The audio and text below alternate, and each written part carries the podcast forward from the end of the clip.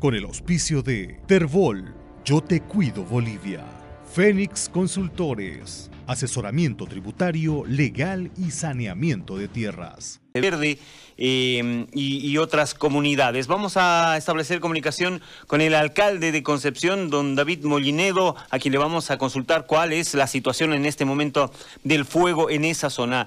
Alcalde, bienvenido, buen día. Muy buenos días, pues un saludo muy cordial a este medio de comunicación y gracias pues por, darnos la posibilidad de, darles una información sobre eh, el desastre que estamos viviendo, ¿no?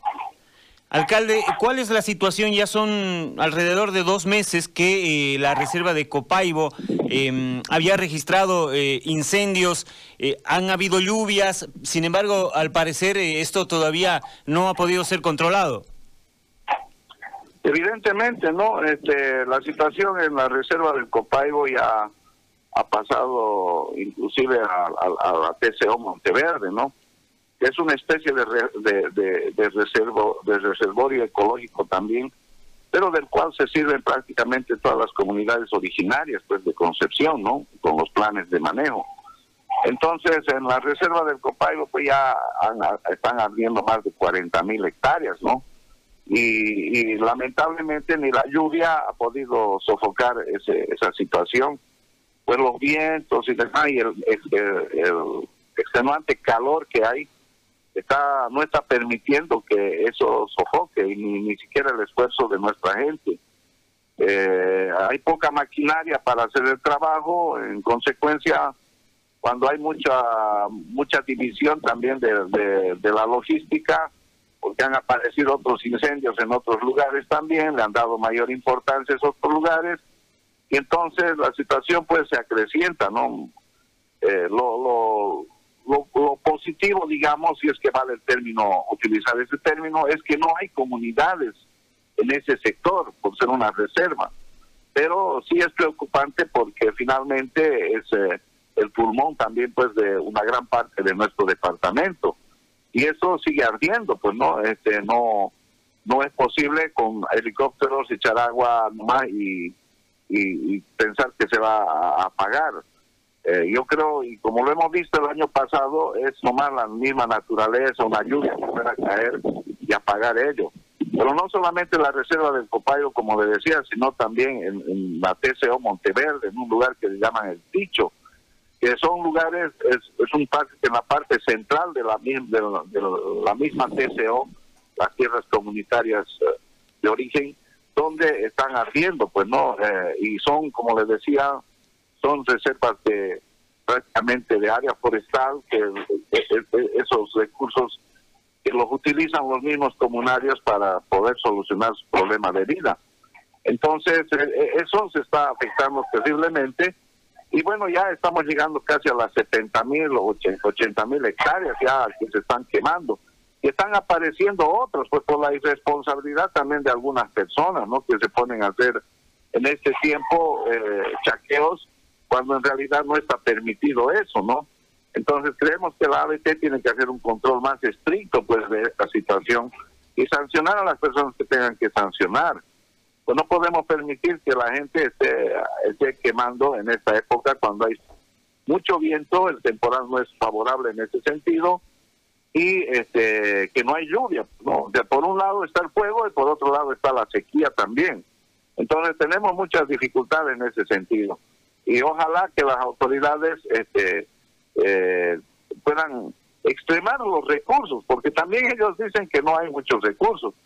Yo, como gobierno municipal, habíamos destinado 200 mil bolivianos aprobados en nuestro Consejo Municipal y son todos los días para darles de comer. Si bien es cierto, Defensa Civil ha llevado alimentos perecederos como fideo, azúcar, arroz, esas cosas. Aquí lo más tremendo es la carne, porque no se les puede dar sin eso. Entonces, los gastos de nuestro municipio son enormes. Además de que hay personal también que ha llegado allá y, y tenemos que darles esa posibilidad de que puedan estar en Concepción, pues el comando de incidentes, se ha hecho un, centro de operaciones en Concepción.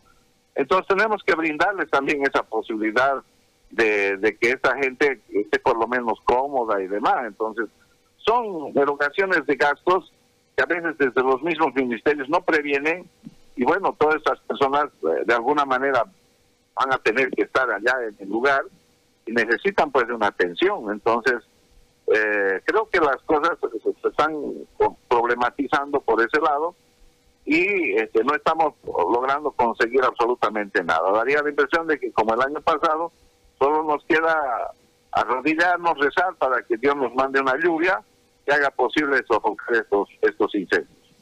Alcalde, ¿cuánta gente está trabajando? Eh, sabíamos que habían partido algunas brigadas, eh, pero también sabemos que se han tenido que desplazar hasta otras zonas. ¿Cuántas, eh, ¿Cuánta gente está trabajando en, en Concepción en este momento para atender el fuego? Alrededor de 100 personas, no, no, no, no, no queremos ser exitistas ni, ni nada por el estilo. Hay 50 soldados que tienen esa formación de bombero, bomberos, tienen una capacitación a ellos les ha llegado su inventario, todo, y ellos son trabajando por allá. Tenemos nosotros dos grupos de bomberos forestales en Concepción, que es el FUNSAR de Concepción y también este eh, camaradas de fuego. Pero han llegado algunos otros uh, bomberos forestales en una cantidad mínima, no 10, 12 bomberos, así, y que obviamente el cansancio también no nos permite pues que estén de manera constante, es decir, hay que hacer relevos, hay que tener turnos para poder eh, este, eh, hacer ese trabajo, pues no, entonces no es muy fácil eh, y, obviamente que se nos complica además por la distancia. De Concepción ahí son 170 kilómetros, entonces imagínense usted cómo es que tenemos que llevar hasta ese lugar algunos refrigerantes, llevar agua, llevar alimentación, este, ese es un problema cuando no tenemos también muchos medios de transporte para poder hacer eso, ¿no? Entonces, cuando hay que hacer relevo de los soldados, también tenemos que pagar nosotros el transporte de desde San Ignacio, tienen que ir para llevarlos hasta ese lugar. Entonces, son gastos adicionales que el gobierno municipal tiene que destinar y en esta situación tan difícil para los municipios, es que hemos dejado de hacer muchas cosas, proyectos que teníamos para hacer con nuestros recursos propios, porque nunca nos ha llegado absolutamente nada de los incendios anteriores del año pasado, pese a, las, a los compromisos, eh, propaganda que hicieron que Francia iba a donar. Nunca hemos recibido un solo centavo para solucionar esos déficits económicos que tiene nuestro municipio. Y ahora estamos en, en la misma situación, sacando de donde no tenemos por el hecho de que hemos utilizado recursos para la pandemia, y bueno, nuestro municipio prácticamente en bancarrota porque no tenemos ni la posibilidad de hacer festivales que por lo menos hacían posible movimiento económico a nuestro municipio y la gente pagaba sus impuestos. Entonces, mire usted que la situación es, compleja, está dificultosa para nosotros y tener que tener a 100 personas alimentando aquí, eso es muy complicado además de la poca de la poca logística con la que contamos. Ahora, alcalde, eh, también están sufriendo por la sequía y fuego y sequía, como que eh, la cosa se hace mucho más grande. ¿Cómo están haciendo para conseguir el agua, para transportar agua hasta los lugares donde el fuego eh, está afectando? Mire, este, nosotros habíamos tomado desde el año, el año pasado, habíamos tomado la previsión de hacer algunos pozos y hacer atajados. Ese fue nuestro trabajo que hemos hecho nosotros como gobierno municipal pues por esta, por este tema político a veces nunca, yo como gobierno no me he beneficiado con muchos de los proyectos que otros municipios se han beneficiado. Yo no tengo proyectos del FDI, por ejemplo, me los han quitado, cinco proyectos, uno solo nomás porque ya estaba la infraestructura avanzada. Es decir, de la UPRE no tengo proyectos en absoluto, han, han pasado por encima de la autonomía y del alcalde y han hecho con los brazos operativos del MAS en ese tiempo eh, coliseos, eh, eh, infraestructuras donde no hay ni gente siquiera, entonces perjudicándome en área urbana. Entonces, por ese tema político, he sido muy perjudicado, porque ni la gobernación ni, ni, ni, el gobierno nacional ha podido a, trabajar en ese sentido y solamente pensando en que el alcalde no es obediente, entre comillas, a sus a, sus a sus programas que ellos tienen, pues no. Entonces aquí no se trata del alcalde, sino de una población que sufre.